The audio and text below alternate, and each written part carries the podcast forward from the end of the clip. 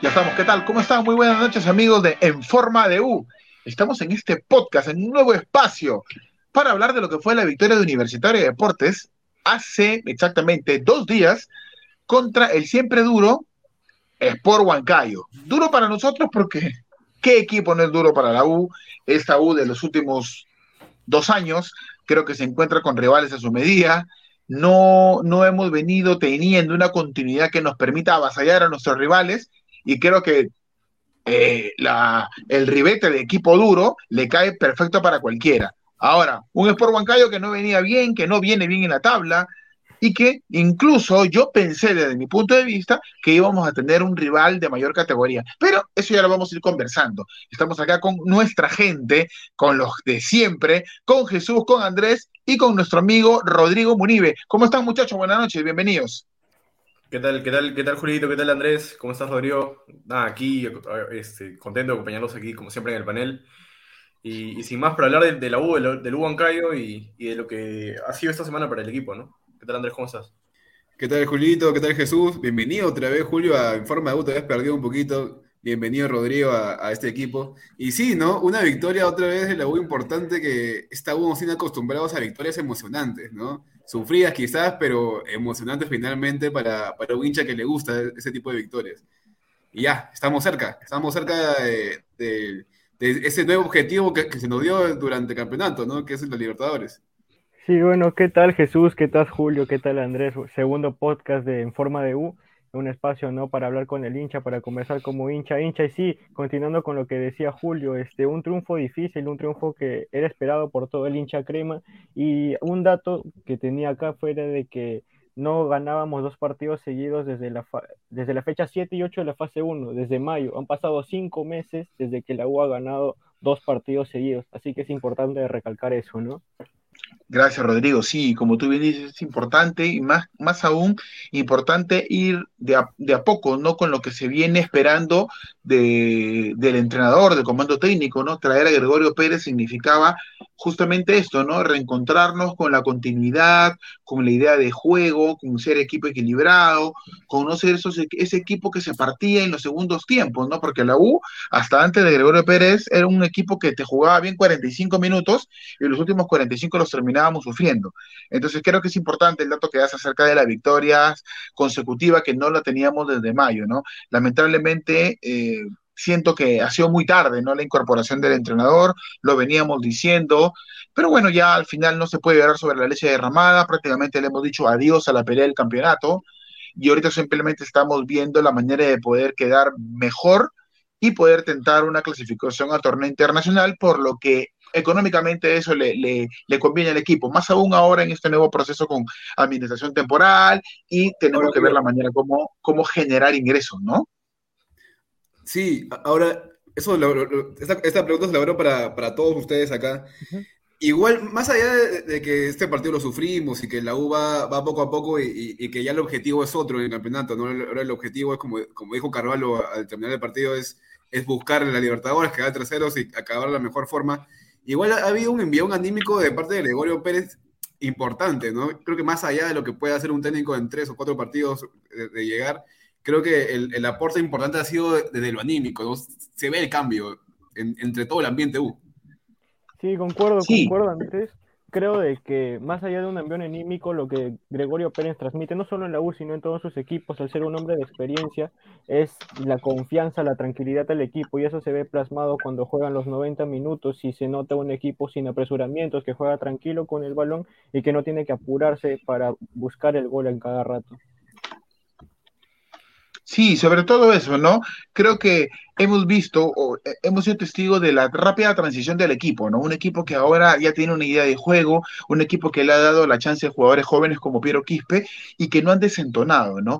Vemos un Alonso más seguro, vemos una línea de volantes de primera línea que era la más, la más fragmentada, que ahora presenta un poco más de unión, y lo más peligroso que podíamos presentar era la falta de gol, la falta de generación de juego, con un Novik lesionado, pero que de manera magistral Piero Quispe ha tomado eso. Jesús, ¿qué opinas de Piero Quispe? ¿Qué, ¿qué sensaciones te deja la, la, inclusión de este nuevo jugador? Bueno, nuevo para la titularidad, ¿no? Porque es un equipo, es un jugador que ya viene este, alternando, pero en, en categorías menores. Yo creo que la, la pregunta vendría a ser que qué va a pasar este, ahora tras la, tras la vuelta de, de Novik, ¿no? Cuando, cuando me confirma el productor que ya, ya, ya tenemos al, al- Ya al- tenemos. al- sí, Tenemos ya está, ya, ya está. A ver, para, para- para que la gente entienda un poco, este podcast está enfocado a que el hincha sea partícipe. Y por eso estamos invitando aleatoriamente a que hinchas de la página, hinchas de la U, se sumen a, a- a la conversación, así que ya tenemos uno. Sí, justamente eh, eh, lo, lo comentaba. Está aquí el gran Carlitos Bolívar, que siempre nos ha acompañado también en las transmisiones, que justamente está aquí para, para, para darnos sus opiniones y imagino que Julito lo va a presentar. ¿Qué tal, Sí, sí, bueno, ¿Qué para ingresar, para no perder tiempo, primero que nada agradecer ah, el tiempo que se está dando Carlito Bolívar, viejo conocido de En Forma de U, y sin más preámbulo le presentamos. Carlito Bolívar, ¿cómo estás, compadre? ¿Todo bien? Sí, me parece que, que lo vamos a tener ahí, seguramente el productor lo va a comentar, pero, pero nada, hablábamos un poquito de, de, de Piero Quispe. Eh, creo, Sí. que, creo, que, creo que el tema va a ser cuando vuelva Novik, eh, dónde va a jugar Piero Quispe, ¿no? Por ahí se, se, se manejaban algunas opciones eh, de posicionamiento del jugador. En este caso iría quizás por la banda, eh, quizás metiendo la diagonal hacia, hacia, hacia, hacia el centro. Pero tenemos opciones también porque hay que tener en cuenta que Quintero se metió su mejor partido con Huancayo. Eh, ¿Cómo vamos a manejar eso si tenemos a, a dos jugadores que han vuelto a recuperar su nivel, como en este caso Ruti y Quintero, ¿no? Sí, eh, eso es cierto. Se presumía de que podían jugar juntos Piero Quispe y Hernán Novik, Piero Quispe como 8 y Novik como 10, pero yo creo de que no es una opción viable. Yo creo de que una pieza fundamental del equipo es Gerson Barreto por su nivel, así que sería ah, Barreto o Alfajeme y Novik o Piero Quispe. Ahora, algo, algo que, que- yo decía durante el partido y, y después del partido también es la importancia que, que ha tomado ahora, ahora Urruti, ¿no? Porque yo, yo siempre le criticaba a Urruti que si bien era un buen jugador, lo tenía siempre en, en un papel secundario, ¿no? Que, que no asumía el protagonismo de sentirse el jugador más importante. Y, y- y ahora, y ahora sí, sí siento Ahora que, que, que asume ese protagonismo que está ahí. Cuando me dicen que tenemos a, a Wincha, que está A conectado. otro hincha, creo. Sí, ¿no? Sí, Julito, a ver, me, me, me- me, me confirma el, el productor que, que tú lo puedes leer, que tú le puedes la Sí, sí, sí. Justo estoy viendo acá que nos acompaña Adrián Pichigua, hincha de Universitario de Deportes. Si el productor ahí, por favor, tiene la bondad de poder presentarlo. Adrián, ¿cómo estás? Buenas noches, bienvenido en Forma de U. Hola, buenas noches. ¿Se me escucha? Sí, se escucha Clarito. Sí, buenas noches. ¿Qué tal? Eh, bueno, ¿Qué tal, Adrián? ¿Cómo estás? Buenas noches. Bueno, te reitero la bienvenida y, y bueno, acá estamos con Jesús, con Andrés, con Rodrigo, Miguelito en Controles y con quien te habla, Julio Artadi, para hablar del triunfo Universitario de Deportes. Vamos a ir, vamos a ir directo al grano. ¿Qué te parece esta nueva U de Gregorio Pérez, Adrián? eh, sí, me parece mucho mejor. Es, bueno, Gregorio, el maestro Gregorio, le gusta un juego mucho más directo. Como lo dijo hoy en conferencia, le gusta tener un equipo ordenado y que mantenga el arco en cero, ¿no? A mí me, gusta mucho este, este nuevo equipo. La verdad es que ya le ha cambiado la cara totalmente la U. Y cada vez creo que se va afianzando más el equipo. Y, y- Sí. y hablando, hablando, perdón, de, de ese arco en cero, una pregunta. ¿Tú, tú también fuiste de, de esos que, que- que mataron a Carvalho? Que decían que, lo, que, que se retire Carvalho, que no está para la U, y ahora que se tapó dos penales, San José. Bueno, no, lo que pasa es que, bueno, Carvalho la verdad que tiene unas atajadas de crack, pero a veces tiene unos errores de amateur. Pero no, yo no soy de matar a los jugadores, son, son personas humanas. A veces tienen, a veces tienen partidos malos, partidos buenos. Claro. Y, Sí. y claro, a veces, a veces uno, como en el partido del domingo fue la tarde de Carvalho y también, bueno, ha tenido, tenido sus errores. Y nada, que bueno, estas cosas son para Estas, bueno, los errores se hacen más fuertes y, y nada, yo creo que él es el capitán. Y espero que siga este nivel, porque ha tenido, la verdad, bueno, este último año ha tenido sí algunos errores que el partido con Alianza, que creo que se come el gol, pero bueno, esperemos que siga así, ¿no? Pero hay arquero, hay arquero. Claro. Siempre hubo Sí. arquero, siempre hubo arquero, ¿no? Creo que yo en lo, en lo que comentaba posteriormente a, a las, ya bueno, a las derrotas que tenía la U, ya creo que el entrenador anterior había roto todo tipo de, todo tipo de, ¿cómo les podría decir, no? De, ánimo, por más que el grupo decía que lo defendía y lo bancaba a muerte, yo creo que ya el grupo estaba eh, contaminado y cuando decimos de esta nueva U, eh, no, no nos referimos a los jugadores, porque son los mismos jugadores que vemos, sino simplemente hemos sido testigos de la renovación del compromiso de cada jugador para con el equipo. No quiero decir que no hayan estado comprometidos con comiso, sí, seguramente tienen el compromiso porque son jugadores profesionales, pero aquel compromiso anímico, el cambio ha sido notorio, y uno de esos, de los que hablaba justamente Andrés, es Urruti, Jesús, ¿sí o no? Sí, claramente el, tema de Urruti pasa porque no, no venía encontrando su mejor rendimiento, ¿no? Eh, es, no, es un detalle menor que, que no tenemos muchos en esa posición, es más, probablemente él tenía que asumir este año el titularato y, asumir la responsabilidad de ser titular en la U. Eh, un tiempo estuvo lesionado, por ahí eh, no, no, pudo volver. recordemos que también en la fase, bueno, mientras Comiso estuvo en el cargo, estuvo lesionado un tiempo y, y, no pudo volver, se le complicó mucho, no, no estaba en su mejor nivel. Así que era, era cuestión de, esperarlo y se dio y ahora podemos verlo en su mejor, en su mejor momento desde que llegó a la 1, me parece, porque tuvo pasajes en el 2020, pero, pero creo que ahorita está en su mejor momento desde que llegó a la U. Sí, bueno, para, para, seguir con la conversación, darle las gracias a, Adrián, que, se conectó con nosotros, que participó de, la conversación, participó de, este podcast, y nada, invitar a la gente que se siga conectando. Gracias, Adrián, por tus comentarios. Chévere contigo. Gracias, Adrián.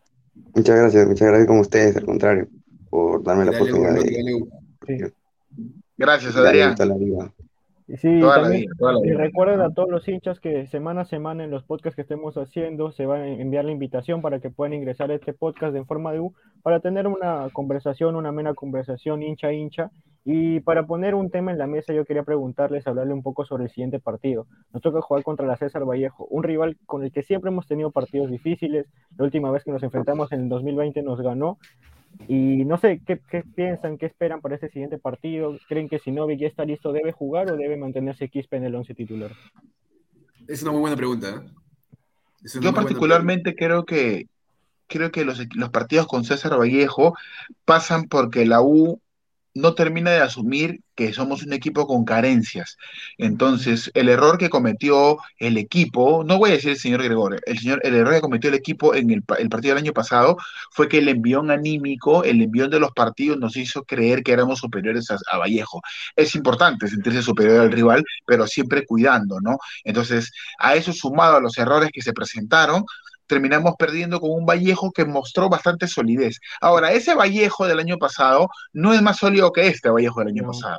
este Vallejo tiene cosas importantes en ataque, tiene a Jairo Vélez, tiene al mismo Beto da Silva que ya está recuperado, tienes a Gerson Vázquez que siempre se va a querer jugar su final contra la U, más aún porque justamente esta administración fue la que decidió no contar con él. Y, creo que el punto más débil de Vallejo son su, pareja de back centro. Fleitas con Emiliano Suchi para mí ya no son los defensas que mostraban tanta garantía. Obviamente los años no pasan en vano, ¿no? Pero creo que por ahí podría sacar este podría sacar petróleo la U con la rapidez que tiene Valera para poder hacer el desmarque, para poder hacer la diagonal y los pivoteos. Y creo que Valera, cuando no asume el rol del gol, los movimientos que tienen son los que permiten abrir la defensa. No sé qué tú qué, qué opinas ahí, Andrés.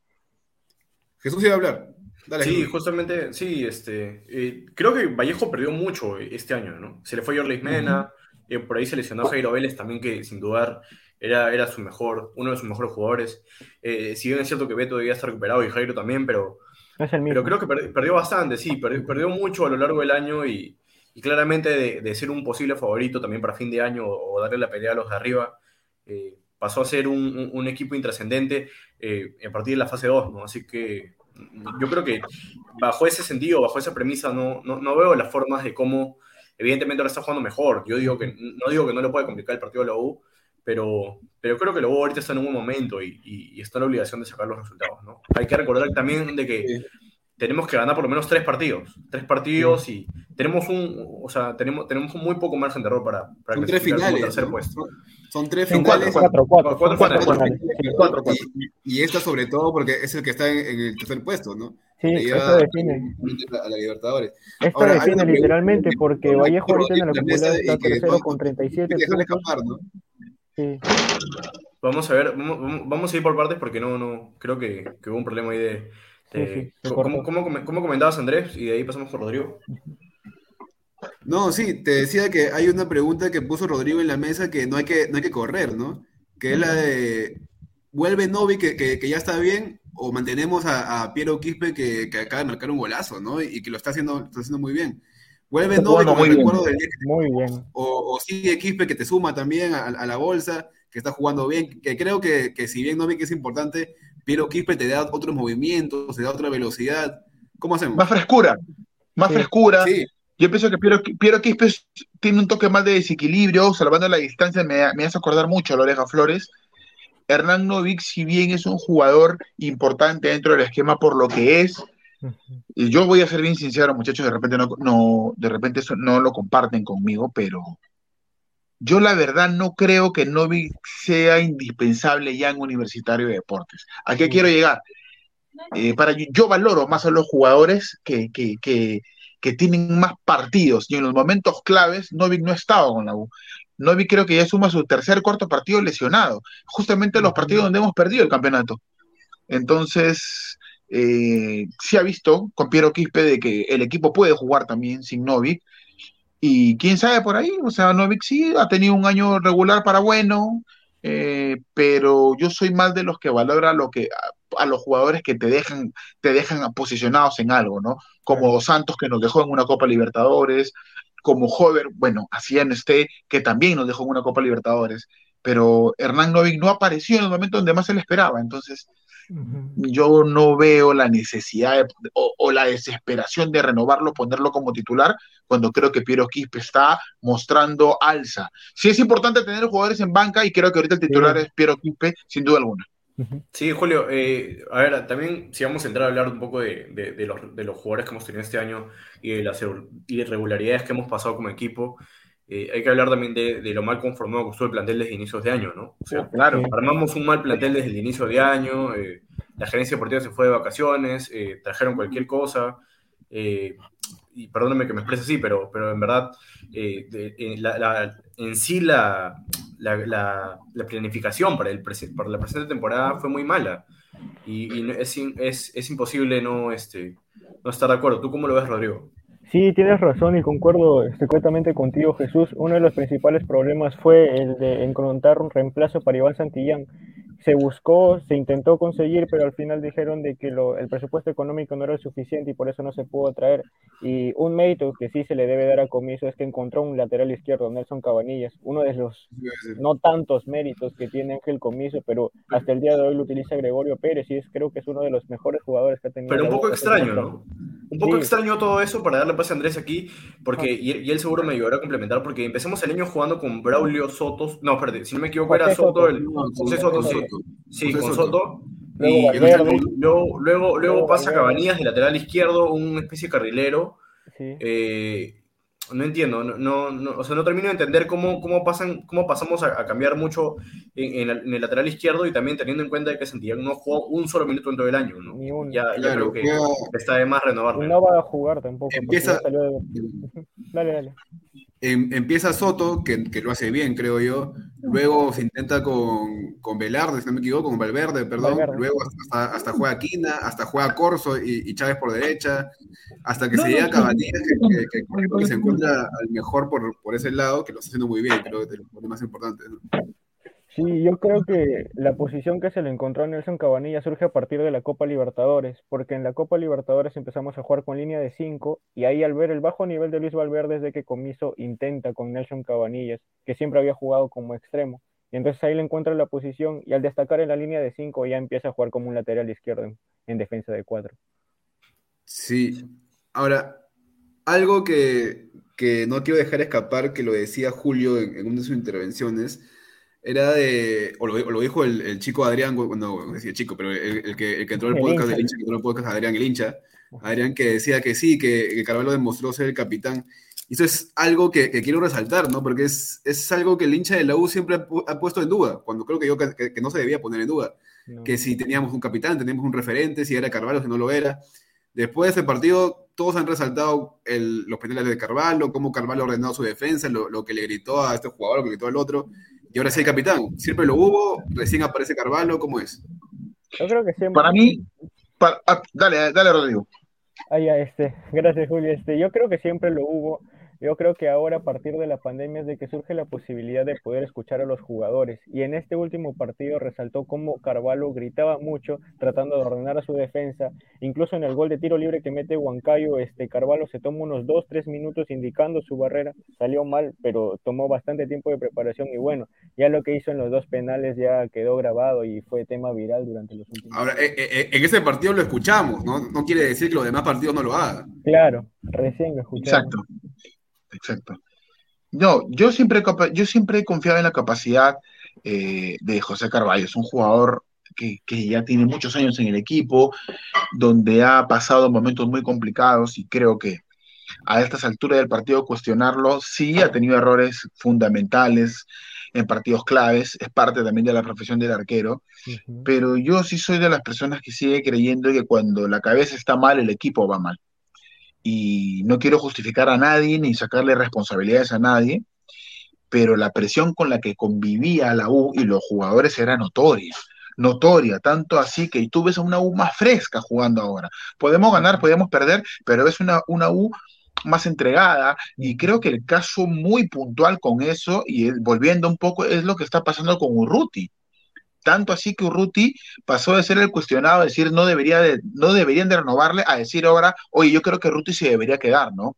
Y el mismo Valera, que la semana pasada tuvo la fortuna, el partido pasado tuvo la fortuna de anotar tres goles, eso le viene muy bien a, a, a Valera, ¿no? Entonces, creo que todo ha sido una suma de, de situaciones que se van descomprimiendo de, dentro de la interna del equipo. Y yo pienso que esto, esta U todavía va a seguir mejorando.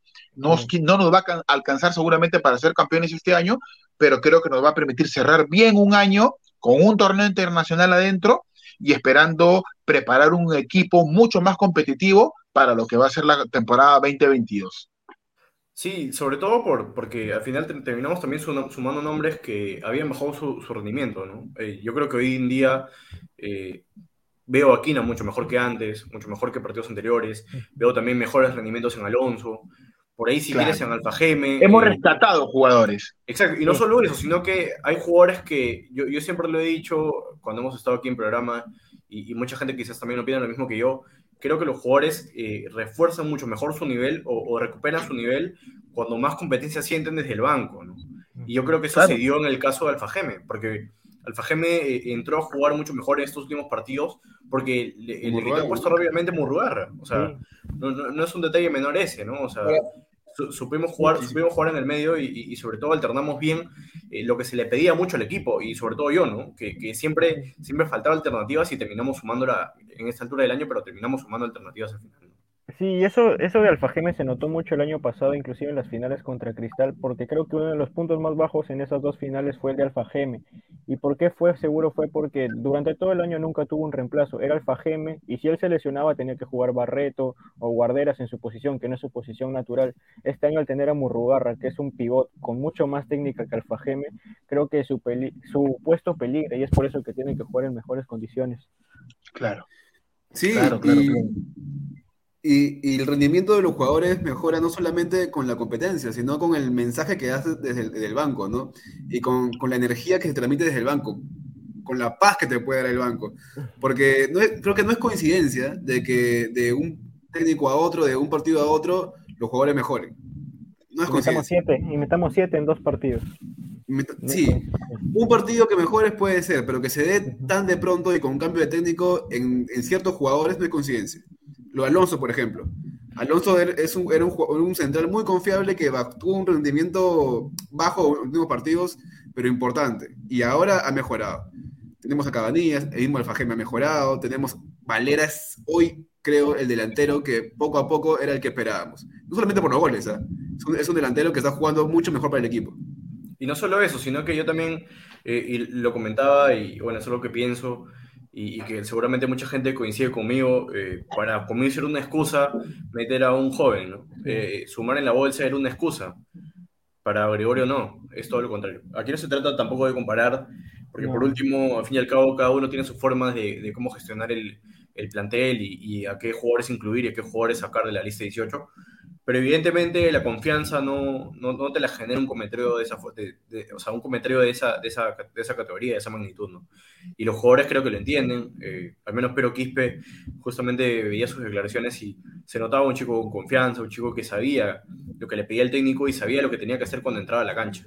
Y ya partiendo de ahí creo que sumamos un poco más a, a un jugador un poco más cuajado, más, más, seguro de lo que va a hacer dentro del campo, teniendo la confianza del técnico. ¿no? Sí, hablando un poco, y para cerrar un poco con el tema, quisiera hacer referencia a lo de la bolsa de minutos, ya que hemos hablado de Piero Quispe y la confianza que le da a los chicos más jóvenes el técnico Goyo Pérez. Es importante recalcar que para el siguiente partido Carvalho está convocado para la selección, Subsub mantiene una lesión, así que el titular va a ser Diego Romero, que también suma en bolsa de minutos. Así que teniendo en cuenta de que debemos aún 115 minutos, se completarían 90 y ya nos quedaría casi nada para completar en los últimos tres partidos. Claro, eh, con dos juveniles probablemente ya podremos cumplir la, la bolsa, Sí, la bolsa de, Tranquilamente. Claro. la bolsa de minutos. Sí, y de los juveniles que suman, y de los juveniles que suman, perdóname Julio, serían en este caso Piero Quispe y probablemente Diego Romero, ¿no? Que va, que va a estar en el partido de este, Sí. de este, de este domingo, si no me equivoco, contra, contra Vallejo. Ponte Vallejo, sí. Y justamente nos vamos a, nos vamos a enfrentar a uno de los equipos que tiene menos aporte a bolsa de minutos también, como es César Vallejo. Entonces, seguramente también ahí Chemo va a tener que hacer mano también de jugadores juveniles, este, y quizás por ahí se pueden resentir algunas zonas, ¿no? Entonces creo que dentro de todo va a ser un, un equi- un partido clave. Vallejo sabe que si pierde, eh, automáticamente la, la U lo alcanza, ¿no? En la lucha por ese tercer cupo para, para la Libertadores, ¿no? Ahora- Hablamos, hablamos, Julio, perdóname, y, y con lo que dices, es, es una final, ¿no? Es, es el duelo más importante de los últimos cuatro, claramente, ¿no? Claro. Sí, Claramente. claro, sin duda, Sí. sin duda. Y ahora mi pregunta va acá, y, y esa es una pregunta que también les pongo. Si ustedes les dicen ir a la Libertadores como Perú 3 y Perú 4, con los riesgos que, que tienes de encontrarte en Perú 3 con un equipo brasilero o argentino, o te dicen vamos como primer cupo de Sudamericana, donde nos agarramos con un equipo de- del mismo país, y de ganarlo, vamos de frente a fase de grupo de Sudamericana, tres partidos, premio, probablemente con taquilla, y quizás ahí como que un mejor, un mejor catalizador de, de- de medición para el equipo. ¿Con cuál irían ustedes? ¿Fase Mira, de yo- grupo de, o sea, fase de grupo de Sudamericana o Perú 3 o Perú 4 de Copa Libertadores? Obvio. Para mí la U siempre tiene que ir a Libertadores. Y tenemos que jugar a Libertadores siempre. Ya está. Concuerdo, totalmente. Sea Sí, como sea, lo difícil que sea, la U tiene que ir a Libertadores. Sí, yo también coincido. Creo, que ir a Libertadores. creo que la Libertadores nos, nos, nos viene bien porque nos va a exigir probablemente contar con, con mejores refuerzos. Creo yo que no vamos a, a dudar al escoger un refuerzo para el siguiente año, sobre todo teniendo al Goyo Pérez ahora de nuevo en el, en el comando técnico. Y, y la, la inyección económica va a ser muy buena, ¿no? Te va a permitir quizás por ahí ver, no sé si mejores jugadores, pero por lo menos sacar mejores conclusiones a partir de, de, de la clasificación, a, a- a así sea Perú 3 o Perú 4. Ya hemos pasado Perú 4 con Goyo Pérez, Sí. así que va a ser este va a ser emotivo lo que hagamos de aquí al final de la temporada. ¿no? Sí, yo, Sí, re- Dale. Yo respondiendo a la pregunta de Julio, no creo que la U como equipo grande tiene que apuntar siempre a la Copa Libertadores. Yo creo que lo, lo, mejor y lo que se acopla más a, lo a la realidad también sería ah, ocupar el puesto de Perú 4 en la Copa Libertadores para así enfrentarnos en la primera fase previa a unos equipos que estén más acordes con el torneo del nivel peruano y ya poco a poco ir mejorando y ya en la segunda fase, si esperemos que pase, ya enfrentarnos a los brasileños, argentinos o con quien nos toque. Igual, igual este, hay que tener claro que ningún equipo peruano que no tenga un proyecto a, largo plazo y un trabajo, si, mira, si, lo puede hacer, menos lo vamos a hacer nosotros eh, si queremos apuntar a, grandes cosas en los Libertadores, ¿no? Hay, hay que ser realistas, hay que ser conscientes que el tema aún, como estamos, sigue siendo el objetivo hacer un buen papel. Llegar lo más lejos que podamos, pero sin tener grandes aspiraciones porque no podemos aspirar a tanto si no hay un trabajo, si no hay un proyecto, si no hay una cabeza firme todavía. Recién se puede dar, pero vamos tranquilos, va- vamos a, a apuntar siempre a, a llenar los estadios, a conseguir la mejor taquilla, a dejar el nombre de la U en lo más alto y competir, ¿no? Que, que eso, eso es lo, lo que podemos aspirar, creo yo. Y todo, todo eso va a pasar, todo eso va a pasar por cómo se elabora el plantel para el próximo año, ¿no? Una de las cosas que yo siempre converso con algunos hinchas de la U es que me dicen, ¿por qué ¿Por qué simplemente ir por los jugadores titulares y descuidar la banca, descuidar las variantes? Y eso es cierto, ¿ah? Este, contratarte jugadores normales que te permitan también sostener un, un, partido complicado, ¿no? Porque, pucha, a veces contratas, no sé, pues, te tiro un nombre cualquiera, contratas a, a Jonathan Dos Santos, pero al otro nueve lo descuidas y pones a Osorio, sin desmerecer a Osorio, ¿no? O contratas, por ejemplo, a Murrugarra y como primera opción lo pones a Ojitos Flores. Entonces, aquí creo que debería pasar también por la gerencia deportiva el contratar jugadores quizás de menor renombre, que no sean tan caros, pero que te permitan sostener el equipo, ¿no? jugadores con recorrido importante, no sé, a mí ponte, te, yo, te digo, ponte que tengas un equipo titular y que tu equipo suplente lo tengas con, con Ricardo Salcedo, con el Cuchillo Balta, eh, con, pucha, no sé, otro nombre más que se me vaya. O sea, jugadores por ahí que puedan sumar, que sean actores de reparto, pero que ya tengan una experiencia en el torneo, ¿no? Que no quemes a los, a los jóvenes, porque los jóvenes son parte de un proceso. Los jóvenes comienzan a brillar o comienzan a asumir cuando tienen jugadores de experiencia al lado, ¿no? Salvo que sean cracks desde que salen, como Ruidías, como Flores, como Polo, pero que también ellos se vieron ahí de alguna manera arropados por los jugadores de peso de ese año. Cuando sale Ruidías, el equipo tenía a Solano, tenía a Galván, tenía a Galiquio, tenía a Labarte cuando sale Flores tenía a Fano, tenía a Viti, tenía Morel, ¿no? Y así pasa con Polo, y así pasa con todos los que salen. Pero estos jugadores juveniles que han salido en la U no han tenido jugadores de jerarquía de los que ellos puedan salir y nutrirse de eso para poder asumir. Lo que han tenido es un equipo lleno de problemas, donde tienes a un chivolo Pablo de la Cruz, que lamentablemente lo terminan quemando, se manda dos gambetas en la noche crema y lo pusieron como el salvador del equipo. Y le hicieron asumir una responsabilidad para la cual él no estaba preparado. Entonces yo creo que debería pasar por ahí la U. La U debería formar un equipo, quizás no tan trascendente, pero que tenga jugadores claves, que tenga buenos soldados rasos no sé qué opinan ustedes. Para traducir un poco lo que dice Julio, eh, yo quería mencionarlo justamente, eh, traduciendo un poco lo que él mismo dice, eh, jugadores que serían titulares en cualquier equipo del campeonato, ¿no? O sea, hablamos de eso, hablamos de eso.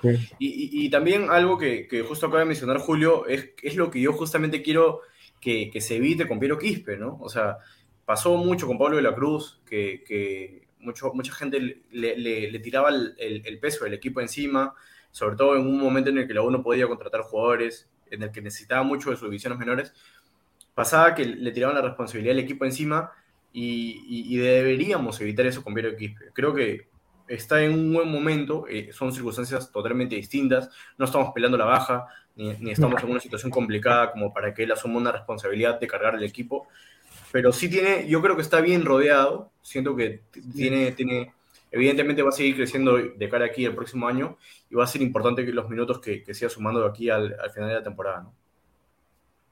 Sí, este, lo que siempre se le criticaba a la U, al menos estos dos últimos años, fue que armaban un plantel muy corto. Y eso creo que se notó en la final del año pasado, en la segunda fase, que la U llegó muy cansado y no manteniendo el nivel que habíamos. Lesiona nuestro central por izquierda. ¿Qué pasa si se nos lesiona nuestro lateral por izquierda? ¿Qué pasa si se nos lesiona Valero, un extremo? No tenemos un reemplazante fijo, un reemplazante que podemos decir, a este me va a aportar el mismo nivel. Así que es eso, que hay algo que corregir para la próxima temporada. Sí, sí, la verdad que, la verdad que muchos, muchos puntos por, por, por ir mejorando, pero el tiempo nos gana. Creo que tenemos una, una oportunidad espléndida para poder tomar el próximo podcast y hablar de lo que debería ser la U en la campaña del próximo año. Creo que tenemos un tema muy bonito como para poder conversar, para poder ahí deshacer, ¿no? Hablando de qué esperamos nosotros los hinchas. Pero ya, lo tendremos para otra oportunidad, muchachos. ¿Qué les, qué, qué, les parece? Sí, sí, toda la razón. Creo que es importante ver entre hinchas conversar, ¿no? ¿Qué esperamos del, del equipo y qué, qué, contrataciones, qué buenos fichajes serían ideales para la U del próximo año? Sí, sí, yo creo que está bien. Jesús. Sí, evidentemente vamos a seguir con, con, ese tipo de formatos, ¿no? Vamos a seguir con, con ese tipo de formatos comentando los partidos, eh, hablando un poquito del equipo también. Eh, es importante la presencia del hincha, es importante que, que, lo tengamos aquí para comentar sobre, sobre lo que pasa en la semana. que sea una especie de catarsis, ¿no? Y, y, el que podamos conversar todos como hinchas que somos sobre, sobre, sobre el momento que estamos pasando. Es, es, creo que se nos cayeron un poco las ilusiones al término de la temporada, pero, pero igual, estamos en la obligación de seguir sumando y alcanzar un cupo internacional. Sí, sí, es justamente lo que, de lo que hablamos, ¿no? Esperábamos un poco más del equipo después, después de estos partidos importantes que tuvimos en Copa Libertadores, ¿no? Pero bueno, nada, muchachos, agradecerles el tiempo, agradecerles estar aquí siempre en estos formatos y nada, hacerles la invitación para el próximo programa de En Forma de U, eh, para poder conversar acerca de lo que esperamos del equipo para el 2022. La invitación está hecha. Agradecer a cada una de las personas que estuvo escuchando el espacio, a los hinchas que se suman. Ya saben, esta es una plataforma abierta donde la voz del hincha tiene peso. Y lo que diga acá es lo que debería repercutir en la eh, actualidad del equipo. Eh, muchachos, un gusto. Espero que la pasen muy bien y espero por volver a verlos en otro programa, en otro episodio más de Informa de U. Dale, un abrazo, Julito, un abrazo a todos. Un abrazo, Julio, Andrés. Jesús, chao, cuídense. Y a Leu siempre, cuídense. Buenas noches. Cuídense, muchachos. a ganar este domingo, a ganar. Vamos con todo. Nos este vemos, cuídense. Este fue el podcast de En Forma de U. Si quieres que tu marca se escuche a través del podcast, no dudes en contactarnos a través de nuestras redes sociales o a nuestro correo en forma de 1 gmail.com.